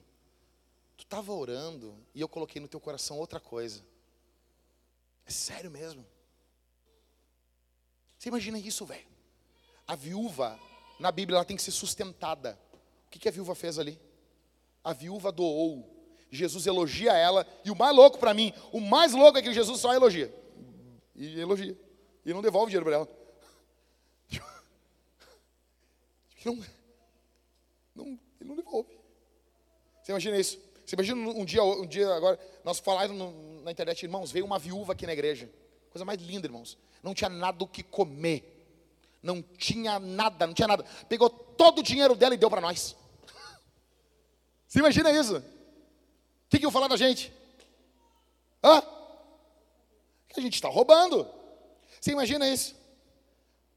Deixa eu dizer uma coisa: se a gente for esperar os ricos desse mundo, a obra de Deus não vai avançar. A obra de Deus avança com as viúvas pobres. São as viúvas e os órfãos, são os pobres que estão doando para que o reino de Deus avance sobre esse mundo. Deixa eu botar aqui do lado aqui o gasofilácio. Dom da generosidade, contribuição. Nós temos também Tabita, que é a Dorcas, eu falei para vocês, Barnabé. A Bíblia fala que ele era um homem extremamente generoso. Doava, doou terreno. A igreja da Macedônia, atenção aqui, gente. A igreja da Macedônia, 2 Coríntios, eram tudo pobre, estavam juntando dinheiro para mandar para a igreja de Jerusalém. Paulo tem que ir, Paulo monta um, um grupo de caras ao redor dele, de seguranças, para poder transportar o dinheiro, velho. É praticamente uma, sabe, uma empresa de transporte de valores. Alguns comentaristas chegam a dizer que irmãos que estavam com Paulo para levar a oferta eram literalmente seguranças. Irmãos que estavam ali cuidando, porque era um valor muito alto. Que a igreja da Macedônia, que era uma igreja extremamente pobre, juntou para mandar para a igreja de Jerusalém. Você, você tem noção disso? Você tem esse dom? Você tende a ver a necessidade dos outros mais do que as pessoas tendem a ver. Atenção aqui. Você olha as necessidades dos outros muito mais do que os outros estão olhando. Deixa eu dizer uma coisa para você. Eu, como pastor da igreja, eu tinha uma, uma Zafira. Meu carro estava fazendo 5 km por litro. E eu tinha ido pregar, fui pregar em Blumenau, Santa Catarina. Quando eu cheguei no hotel, o carro quebrou. Você imagina isso? Eu com a minha família, minha esposa, no, na época a Maria não era nascida ainda, com a Isabel, Chegamos lá, o carro quebrou. O carro quebrou. Fui para a igreja, preguei, não sabendo como que eu ia voltar de lá. Você não queria botar, pegar, um, pegar botar criança, nome, eu, cara, eu fui, fui pregar de ônibus em Mato Grosso do Sul. Eu tive que botar um cara para fora do ônibus. As coisas que acontecem com a gente. Um dia comum catei o cara pelo pescoço, larguei para fora do ônibus. Depois, no, outro, no final do dia, estava pregando sobre o amor de Deus. Deus é bom. Uma outra hora eu conto. Então, eu, como é que eu vou voltar? Como é que eu vou trabalhar? Como é que eu vou visitar? Como é que eu vou buscar? Como é que eu vou carregar, ajudar minha família? Meu carro quebrou lá em Santa Catarina. Sabe o que a igreja fez? Sabe o que, sabe que a igreja fez? Primeira vez que eu tinha ido pregar lá, sabe o que eles fizeram? Chegaram assim, pastor, fica tranquilo. Deixa a tua Zafira aqui, nós vamos deixar ela nova. Eu, meu irmão, meu irmão, meu irmão não, não tem, isso aí é um carro antigo. A caixa é, é, é automática, isso vai dar problema. E outra, não vai, não vai arrumar tempo de eu voltar embora, passou de ser verdade. Mas nós temos, a nossa igreja tem três carros, que é da igreja. Está aqui a chave do carro. Entregaram a chave de um carro da Fiat. Dois, três anos de uso. Está aqui o carro. O pastor vai embora com o nosso carro. Assim. O documento está ali. No, no, encher o tanque. Fique em paz. Fique em paz. Voltei lá depois de três meses. Fiquei andando com o carro deles aqui. Voltei lá para pregar. Meu carro consertado. Lindo. Lindo. Voltei para cá. Eu queria trocar de carro. Mas eu não tinha dinheiro. Então um amigo meu. Um amigo. Ele ia trocar. Ele estava juntando dinheiro. Ele ia trocar de carro. Carro dele. Aí ele olhou meu carro e disse assim: Esse teu carro vai dar problema. Eu disse: Eu sei. Ele foi arrumado, ele tá bom. Mas usar como tu usa, ele vai dar problema. Tem que ter um carro novo. Eu, eu sei. Aí ele disse assim: Vamos fazer o seguinte: eu ia trocar meu carro. Eu tenho 40 mil reais aqui. Eu não posso te dar. Eu queria te dar, mas eu te empresto. Aí eu olhei para ele. Ah, se tu sentiu de emprestar, eu sinto de receber. Quanto que tu pode me pagar? Aí eu fiz umas propostas para ele bem decente. Ele aceitou. Foi assim que eu troquei de carro. E ele esperou um ano a mais para trocar o carro dele. Ou seja, ele perdeu dinheiro nisso. Porque eu ainda estou pagando ele. Segundo, ele perdeu por causa da inflação. Segundo, ele perdeu porque quando ele trocou de carro, o carro dele estava mais desvalorizado. Você tem noção disso? Pessoas que possuem o dom da contribuição, elas amam servir financeiramente ministérios, pessoas, elas amam. Existem coisas que vão ocorrer no ministério porque pessoas deram dinheiro. Porque pessoas investiram dinheiro. Você ama isso? Você gosta de dar o seu tempo, os seus talentos e as suas riquezas para outros? Você ama servir pessoas dessa forma? Você ama ser generoso? Entregar dinheiro na mão das pessoas? Você ama fazer isso? Você entende que contribuir para um projeto é, é, é algo, é uma honra, é um privilégio? Você vê isso? Você contribui regularmente para a igreja com alegria e de forma sacrificial? Sabe assim, tu começa a doar, tu para quando já começou a dorzinha. É que nem a musculação, cara. Se não doeu, não funcionou. Tem que fazer até falhar. Tá fazendo lá uma série, digamos, de agachamento. E tu tá fazendo, quando começa a dar queima, aquela queimação na perna e aquela vontadezinha boa de vomitar. Aí tu sabe assim, tô tonto. Tá bom. É a mesma coisa. A oferta é quando dá aquela dorzinha.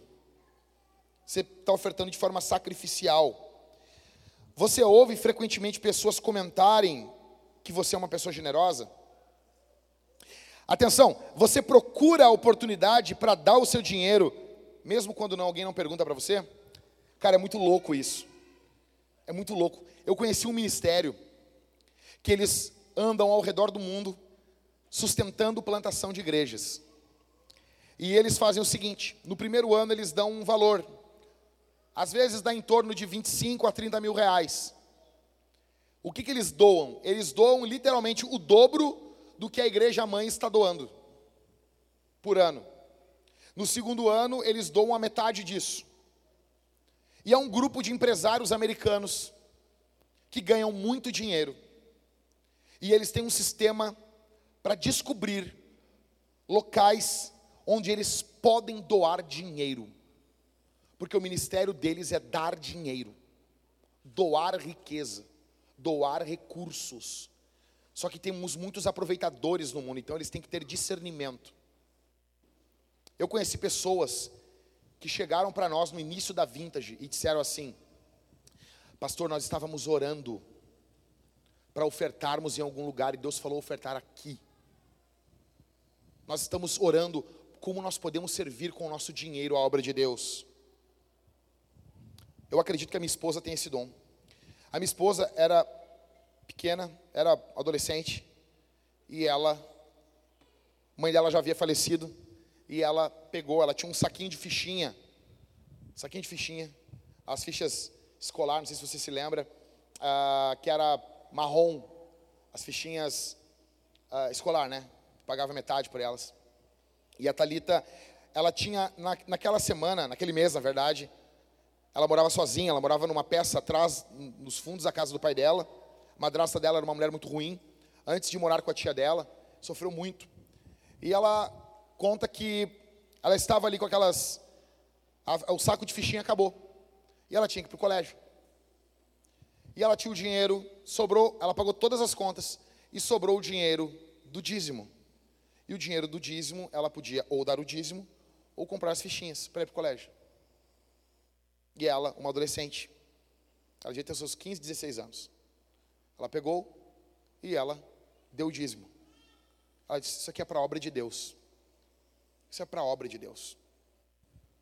E ela conta que num dia ela achou duas fichinhas. Ela foi e voltou do colégio. No outro dia, ela achou duas fichinhas. Ela foi e voltou do colégio. Teve um outro dia que ela achou mais duas fichinhas. Uma gaveta, no chão. Quando ela me contou isso, eu disse: Tu era desorganizada, hein? Racional, né? Racional, né? Tu era bagunceira, hein? E ela foi achando dentro de casa, na rua, onde ela caminhava no dia anterior, ela encontrava duas fichinhas. Deixa eu dizer uma coisa para você. Talvez você não acredita nisso. O problema não é um milagre, o problema é que você é incrédulo. A minha esposa, ela encontrou as fichinhas exatamente até o dia que ela recebeu e pôde comprar o outro saco de fichinha. Como maná. Quando ela recebeu o dinheiro, parou de achar fichinha. Veja, cara, quando ela me contou isso, eu, eu, fiquei, eu fiquei abismado. Por isso que a minha esposa, toda vez que eu vou doar alguma coisa, algum bem, algum dinheiro, eu digo para ela, e eu estou acostumado, os homens falar para mim que as mulheres acabam, às vezes, sendo mais mão fechada.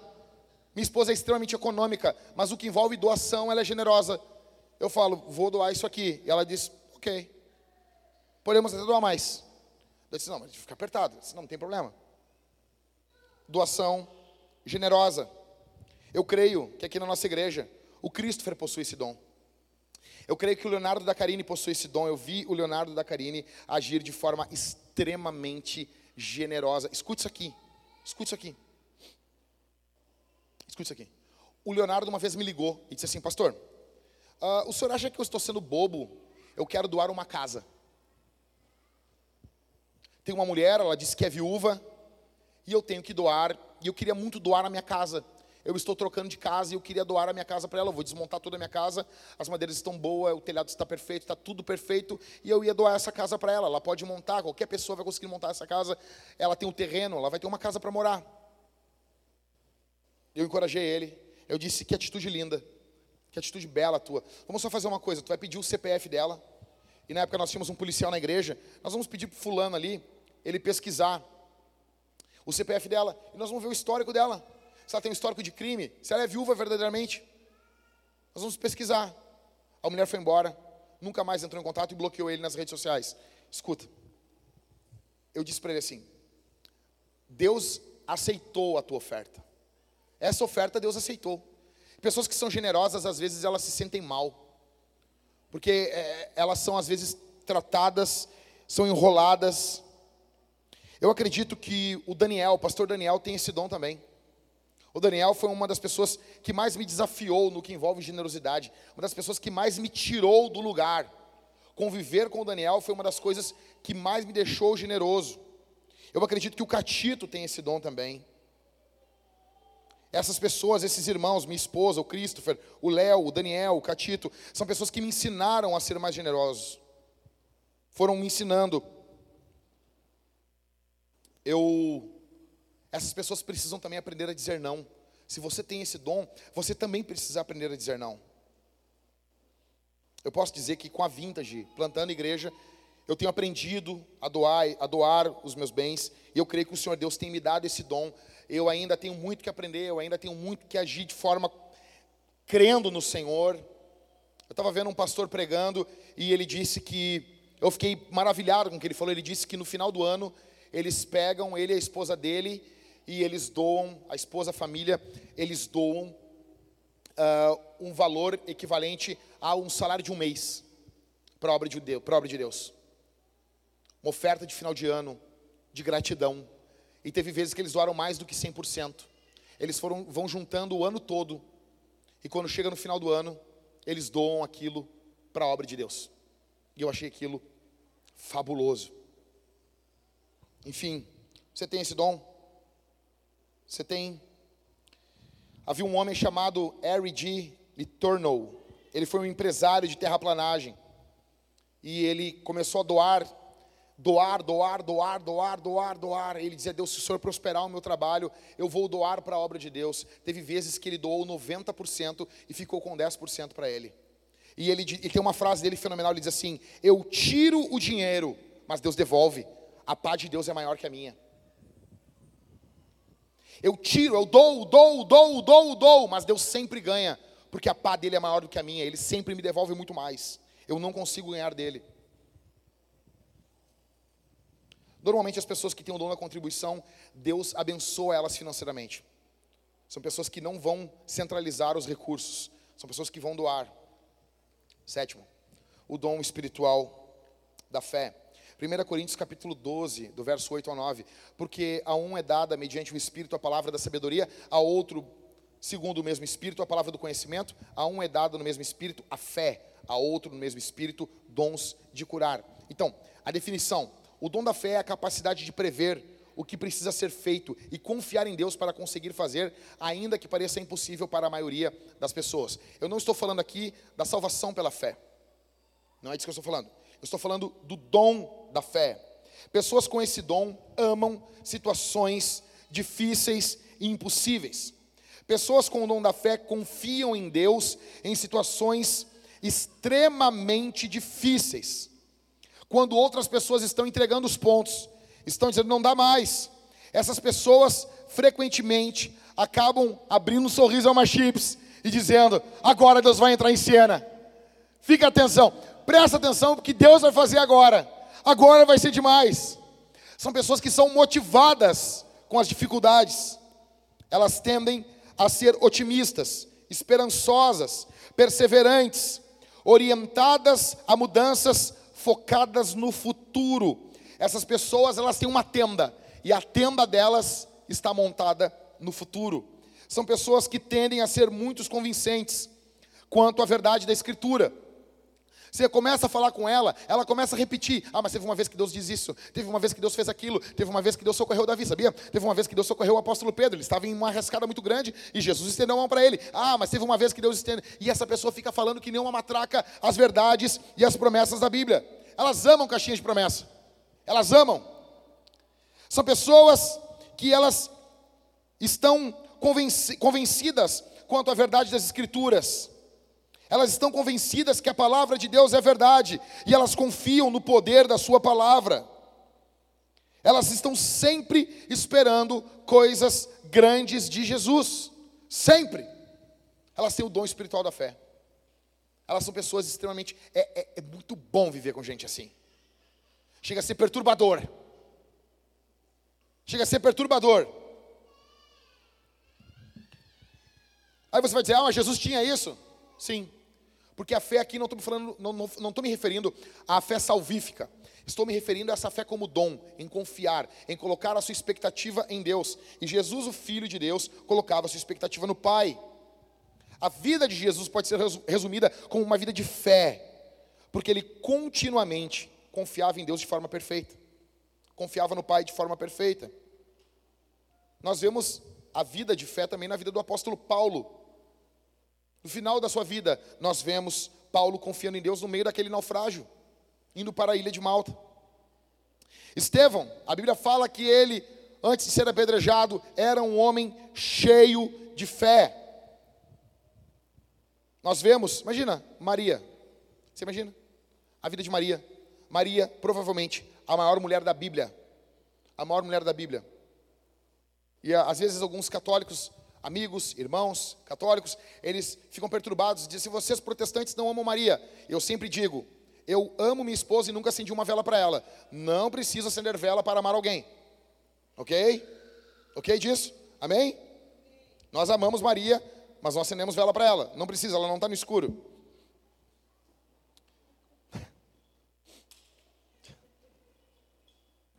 Então veja, Hebreus 11 vai enumerar uma galeria enorme de, de heróis da fé. Enorme, enorme. De pessoas que tinham dom da fé. Eu pergunto para você: você tem o dom da fé? Você tem esse dom? Você vê os obstáculos como uma oportunidade de Deus intervir? Você olha as coisas e você diz: Ah, ah agora vai ser.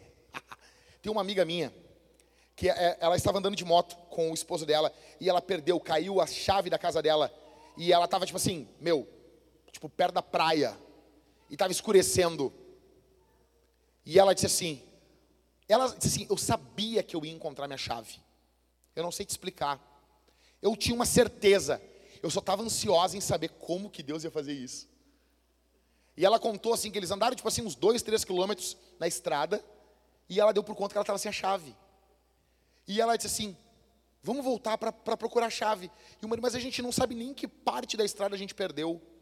E era assim, Jack, eu tinha uma certeza que a gente ia achar a chave. Não sei como. Tipo assim, tipo Eliseu, né? Fazendo o machado flutuar. Flutua aí o animal. Imagina? Parece um machado de hélio flutuando. Aí eles voltaram, cara, escurecendo, escuro. Ele com o farol ligado. Eles acharam a chave. E ela disse assim: Eu estava só ansiosa por como que Deus ia fazer isso. Estranho. Você pega, você se pega frequentemente glorificando o poder de Deus. Você se pega às vezes falando para as pessoas o que você viu Deus fazer. Pessoas que têm o dom da fé, elas vivem contando história. Elas vivem contando história. Elas vivem contando as coisas. Elas vivem contando caos. Você dizem os teólogos que você descobre quem é o continuista quando o cara conta o que conta o primeiro testemunho, né? numa discussão de cessacionista e continuista, o que conta o primeiro testemunho é o continuista. Bah, não sei quem é quem. O que contar o primeiro caso é o continuista. Né? Pessoa de fé, pessoa que tem o dom da fé, ela está sempre contando uma história. Ela está sempre contando um caso. De, do que ela viu Deus fazer, do que ela viu Deus, Deus acontecer. Você se pega frequentemente glorificando a Deus. Você se sente motivado por novos ministérios. Sabe? Você se sente motivado, mas nós vamos começar um trabalho novo. Você fica louco assim, nossa, isso vai ser demais. Você se sente contrariado quando alguém uh, manifesta uma opinião dizendo, bah, a gente não vai conseguir fazer isso aqui. Bah, isso aqui não, não é para nós. Nós não vamos conseguir. Não tem como a gente fazer isso. É, é comum outros cristãos virem até você em busca de esperança quando eles estão diante de uma tentação ou de, de algo extremamente esmagador, gigante diante deles, eles buscam ajuda em você. Você tem um, um ministério de oração eficaz, com muitas respostas, muitas maravilhas. Você geralmente tem, tem muitas orações respondidas, coisas que eram impossíveis do ponto de vista humano. Qual o lado nebuloso desse dom? O lado nebuloso desse dom é irresponsabilidade. Tem muita gente que tem o dom da fé, mas é irresponsável. Você tem que cuidar para não ser um irresponsável. Eu acredito que nós temos irmãos aqui com esse dom. acredito que a Camila tem esse dom. Eu acredito que outros irmãos aqui têm esse dom. acredito que a minha esposa tem esse dom. E como eu conversei com a minha esposa em casa, eu disse para ela uma vez assim: o diabo ele vai tentar trabalhar muitas vezes no, no dom que Deus te deu. E ele vai tentar às vezes uh, tentar colocar uma incredulidade que você possui aquele dom. Porque você vai ver pessoas, às vezes, com aquele mesmo dom operando de forma muito mais profunda do que você. Sabe? Sabe aquele, aquele sermão do reverendo Hernandes Dias Lopes sobre o apóstolo Paulo? Quem aqui já viu ele pregando sobre o apóstolo Paulo? Quem já viu? Camila? Mais alguém? O Thales? O, a Mariane? O, o, o William? Eu não sei vocês, mas eu prego o evangelho desde os 15 anos. E quando eu vi o reverendo Hernandes, eu estava me arrumando assim, William. Tava me arrumando para vir para a igreja um dia, assim, me arrumando, botando a roupa assim. E eu, ah, vou botar aqui o Hernandes para pregar, para dar, uma, dar uma esquentada. Para dar uma bombada aqui, para chegar bem louco no culto. Aí eu fui vendo aquilo, assim, fui me desanimando, assim, tá ligado? Ah, o homem é velho, cara. Ah, o cara prega muito, cara. E ele lendo a Bíblia, assim, ó, com a Bíblia aberta, assim, ó. E ele lendo com aquela cabelo tipo de cachopa dele, assim. E ele lendo e ele não lê, meu. E ele fala de cor os textos, cara. 10, 15, 20 versículos de cor. E ele lendo, falando. E eu dizendo, pá, cara, eu nunca vou pregar desse jeito. Bah, eu acho que até na hora Jesus disse assim, pá, nunca mesmo. Não vai mesmo. Bah, meu servo, nem na outra vida. O Neison nascesse umas 15 vezes, Maico. Aí o velho pregando, pregando. Ah, cara, eu olhei para minha Bíblia, meu esbocinho. Ah, meu esbocinho bem meia boca, né, meu? Ah, que vontade de tocar fogo em tudo, assim, meu. E ir embora, assim. Sair gritando pela rua, assim. Sabe? Que nem um gadareno. O que, que foi? Ah, larguei de mão. Não nasci. Só que isso são dons. São níveis dos dons. Então, às vezes, você tem esse dom, você tem outros dons, e, e o diabo vai trabalhar na sua vida para tentar ofuscar o dom que Deus deu para você. E você sabe do que eu estou falando. Você sabe do que eu estou falando. George Miller é um dos heróis da fé, um homem de Deus, literalmente. Ele tinha um orfanato, cara. E uma das as coisas fenomenais de George Miller é que ele nunca, nunca pediu dinheiro para ninguém. Nunca. Eles iam comer, eles não tinha nada para comer, velho. Ele dizia: a gente não tem o que comer. Não tem o que comer. Nós vamos orar. Tem pessoas, cara, tinha vez, teve uma vez que um padeiro, ele ele perdeu toda uma carga de pão, não tinha como vender. O pão passou um pouco do ponto. E ele disse, pô, acho que eu vou largar lá no, no orfanato do George Miller. Chegou lá, eles não tinham nada o que comer. Teve outras vezes que um ateu estava passando e viu um órfão orando. O ateu pegou, comprou muitos pães, muita comida, muito leite, e ele foi lá e entregou e bateu na porta. E quando os, os, os, órfãos vieram receber, começaram a chorar e dizer: Deus nos mandou o pão, Deus nos mandou o leite. E o ateu, eles acham que foi Deus. E Deus, é, fui eu. Eu te usei. O dom da fé. Tudo isso é uma forma de Deus operar na nossa igreja. Tudo isso é uma forma de Deus promover o crescimento. Jesus Cristo veio a esse mundo. Jesus, ele morreu em uma cruz, ressuscitou ao terceiro dia, por causa do teu e do meu pecado. Ele nos chama, nos envia em missão para pregarmos o evangelho por todo mundo e ele deu dons para nós. Esses são os dons do serviço. Esses são os dons que nós podemos operar de forma aonde nós servirmos, servimos os nossos irmãos servimos aqueles que estão trabalhando, servimos e também somos servidos. Deus chama você para trabalhar na obra de Deus. Deus chama você. Eu quero que essa semana, nos grupos de conexão, vocês conversem sobre esses dons. Eu vou largar esse esboço no grupo da igreja. Você vai ler, você pode, então você não anotou tudo, fica tranquilo. Eu vou largar o esboço lá no grupo da igreja. Você vai pegar o esboço, você vai pegar, você vai ler e você vai chegar no GC afiado e você vai falar o que, que você se enxerga aqui, quais são os erros que você vê na sua vida. Se eu tenho esse dom aqui, mas eu corro esse risco. Você vai ver aquilo que Deus está fazendo na tua vida e principalmente, eu gostaria muito que nós usássemos nesse GC o EV, EV. EV, EV. Eu vejo em você. Eu vejo em você. Você vai falar para os seus irmãos, como eu fiz aqui. Eu vejo em você isso. Eu vejo em você esse dom. Eu vejo em você isso. Eu gostaria muito que tivesse isso, que você não só analisasse você, mas você analisasse seu cônjuge. Falei para minha esposa essa semana, é muito, é muito brutal estudar sobre os dons, porque eu, eu olho para ela, olho para a vida da minha mulher, e eu vejo os dons da vida da minha esposa.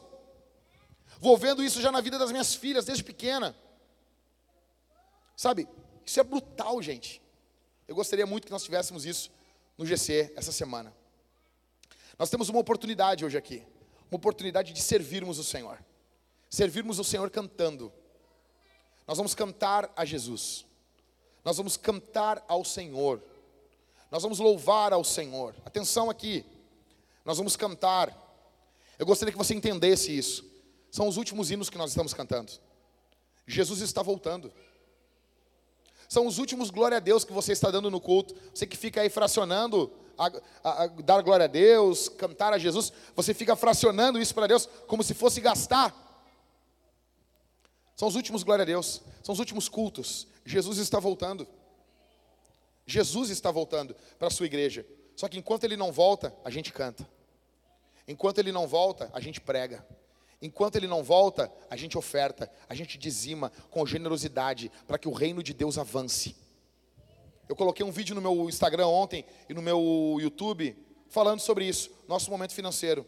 Nós pegamos um empréstimo para pagar as contas esse mês. Nunca fizemos isso. É a primeira vez. Estamos com um rombo de 20 mil reais. Por quê? Porque nossa arrecadação em fevereiro, ela caiu estrondosamente. E eu falo como, como pessoas, como, como pastor. A maior parte, assim, do que eu opero dentro da minha casa, que eu ajudo aqui, faço ali, compro aqui, compro ali, vem de doações de fora da nossa igreja. As doações que eu recebo caíram em mais de 90%. A situação que nós estamos vivendo é complicada. Só que Deus tem o um recurso para a obra de Deus. Nós já recebemos de fora, até a tarde, nós tínhamos recebido R$ 2.500. É chamado de você, existe um chamado de Jesus para você e para mim, que sejamos generosos. Que sejamos extremamente generosos. Eu não sei você, mas tem um dom que eu quero que a minha casa toda tenha o dom da generosidade. Eu quero, eu quero ter uma, uma esposa generosa e filhas generosas. Por isso que eu não aceito. Eu não aceito na minha casa a minha filha não querer repartir os brinquedos. Não querer repartir, não aceito. Vou corrigir. Se vai corrigir mil vezes no dia, vou fazer. Porque ela vai ser generosa. Vai ser generosa. Porque o nosso Deus é generoso. O nosso Deus doa generosamente. O nosso Deus é generoso. O nosso Deus, ele não é a mão fechada. Deixa eu dizer isso aqui. O nosso Deus, ele doa livremente. Ele doa livremente. Ele doa. E nós devemos nos alegrar com aqueles que ganham, com aqueles que recebem, devemos ser generosos. Eu conclamo você a responder esse sermão com generosidade, a ofertar, a dizimar. Você vai pegar o seu dinheiro, você vai ofertar generosamente. No fundo da igreja nós temos ali o Thales, o Aquino, com as máquinas de cartão. Você pode ir ali, você pode doar através do crédito, do débito. Você pode doar como você quiser. Tem o Pix também atrás dali dos meninos ali, tem dois quadros com QR Code. Você chega com o seu celular, posiciona ali e você faz a transferência, crédito ou débito também. Você pode doar. E o reino de Deus avança. Vou pedir para os rapazes aqui, meu, tá velho esse negócio, hein? Isso aqui tem oito anos aqui. Quantos anos tem aqui? 24. Era um garotinho aí, ó, 14 anos jogando bola, não já tinha feito isso aí. E tem também o gasofilácio, você pode colocar a sua contribuição ali, contribuição física, ok? Para que o reino de Jesus avance, para que a obra de Jesus avance. Pastor, qual é a, obra de vocês? A gente quer mudar essa cidade, a política não vai mudar. Deixa eu dizer uma coisa para você: presidente, governador, prefeito, senador, STF, puf, você não muda nada. Quem muda é a igreja de Jesus. Nós queremos enviar missionários, plantar igrejas, fazer alguma coisa na capital menos evangelizada do Brasil. Nós queremos fazer isso em nome de Jesus. E Deus coloca no seu coração. Atenção aqui, gente. Atenção aqui. Quando você se incomoda ouvir sobre dinheiro, aí que você precisa ouvir. Me escuta aqui. Me escuta aqui. Isso é seríssimo. Isso é sério. Nós precisamos agir com generosidade. O problema hoje é que você vive, não importa o dinheiro que você ganha, não importa a quantidade, tem uma parcela que é sim do dízimo, tem uma parcela no seu dinheiro também, que é para você investir na vida de outra pessoa. Tem uma, uma parcela no seu dinheiro para você ser generoso com outra pessoa. Tem. Pode ser minúscula, mas tem e você não age com generosidade, e você não é generoso, nós seremos uma igreja generosa, nós agiremos com generosidade em nome de Jesus. Nesse mundo, nesse mundo avarento, o mundo que nós vivemos é avarento. Você vai doar um livro, você vai doar o melhor livro que tem. Você vai doar, ah, vou doar um livro para o irmão, vou ajudar. Você vai doar o melhor livro, melhor capa. Você vai se esforçar. Você vai doar comida, você vai doar a mesma coisa que você come. Como é que você vai comer um negócio se você vai doar um negócio que você não come? Nós vamos ser generosos. Nós vamos ser generosos. Nós vamos responder a palavra do Senhor também, ceando, comendo e bebendo do Senhor. Quando a banda começar a cantar, você vai se levantar, vai sair do seu lugar. Nós teremos dois irmãos aqui. Atenção, gente. Atenção. Nós teremos dois irmãos aqui. Você vai vir se arrependendo dos seus pecados, pedindo que o Senhor encha você do seu espírito. Você vai pegar o pão, mergulhar no cálice bronze que é o vinho. Você vai comer e beber do Senhor. Você tem noção do que é isso? Você tem noção, velho? Você está comendo na mesa do Senhor. Olha que privilégio, cara. Olha que privilégio. Você estava possesso de demônios. Você estava tomado, você pingava demônio. Mas Deus te botou na mesa dele. Você vai pegar do pão, que é o corpo de Jesus que foi moído pelos teus pecados, pelas nojeiras que você já fez, pelas tuas taras, pelos teus pensamentos nojentos. Você vai pegar esse corpo de Jesus, você vai mergulhar isso no sangue de Cristo, no sangue puro que foi vertido na cruz do Calvário por você e por mim. E você vai estar confessando: Eu tenho comunhão com Deus, e eu tenho comunhão com os meus irmãos. Você tem noção disso? Você tem noção? Pai, aqui está o teu povo, aqui está a tua igreja. Ó Deus, que o coração do teu povo seja constrangido, que o coração do teu povo seja alicerçado, que o coração do teu povo seja encorajado aqui, Senhor. Que a tua obra avance. Ó Deus, que o teu Espírito Santo distribua dons aqui essa noite que o teu Espírito Santo venha distribuir dons, venha entregar, venha outorgar dons aqui essa noite. Pessoas venham receber, ó Deus, que o teu Espírito venha trazer, venha trazer entendimento às mentes aqui. Que os meus irmãos possam literalmente, Senhor, discernir os dons que possuem, em nome de Jesus, em nome de Jesus, do poder, na autoridade do nome de Jesus tua graça, teu poder, tua misericórdia. Derrama teu espírito sobre nossas vidas. Derrama tua graça sobre nós. Ó Deus, que quando os, os, os, meus irmãos que estão aqui forem ofertar, Senhor, eles façam isso com confiança no Senhor. Ó Deus, que o dom da generosidade seja almejado, pedido, desejado, em nome de Jesus que haja generosidade abundante aqui, Senhor. Que haja generosidade abundante no nosso meio, em nome de Jesus. Em nome de Jesus, abençoa, Senhor, as finanças dos meus irmãos. Abençoa as finanças dos meus irmãos, Senhor.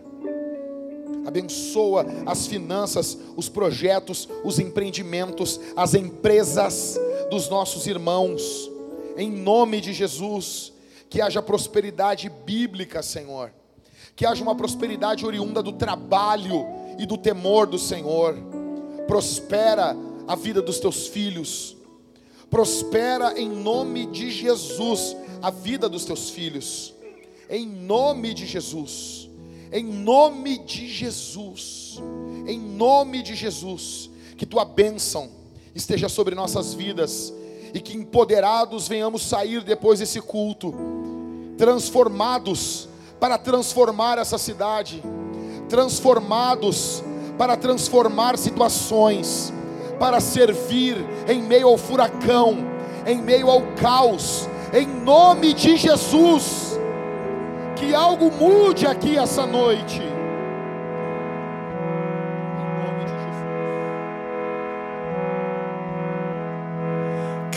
now fount of every blessing. Tune my heart to sing thy grace.